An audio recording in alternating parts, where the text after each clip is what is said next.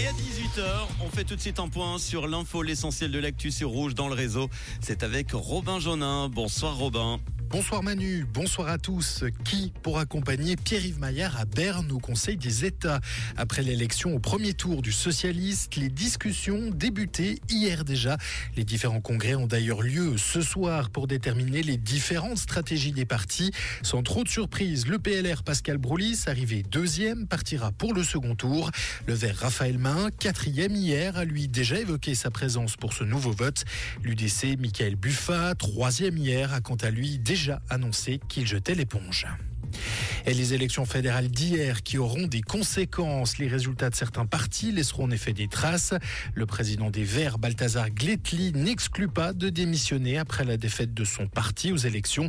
Son homologue des Verts libéraux, Jürgen Grossen, qui figure aussi parmi les perdants de cette journée électorale, va aussi faire le point sur son poste.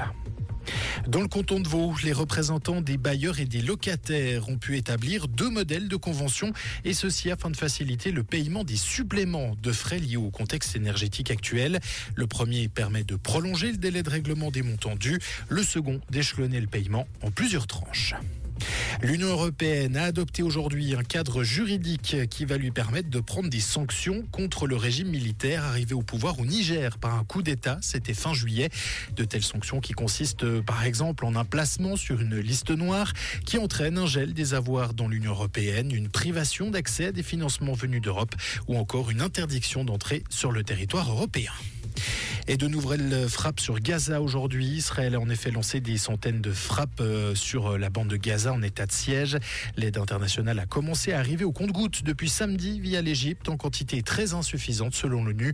Aujourd'hui, un troisième convoi a pu franchir la frontière à Rafah, la seule issue du territoire qui ne soit pas contrôlée par Israël. Merci Robin. Retour de l'info tout à l'heure à 19h sur Rouge.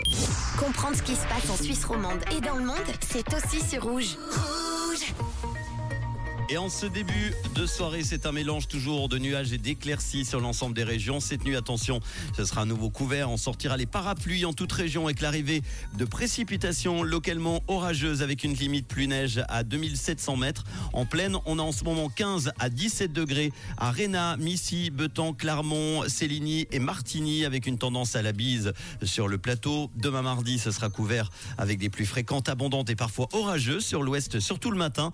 On aura une accalmie partir du milieu d'après-midi et quelques éclaircies possibles sur l'ouest. Il faudra se couvrir demain matin.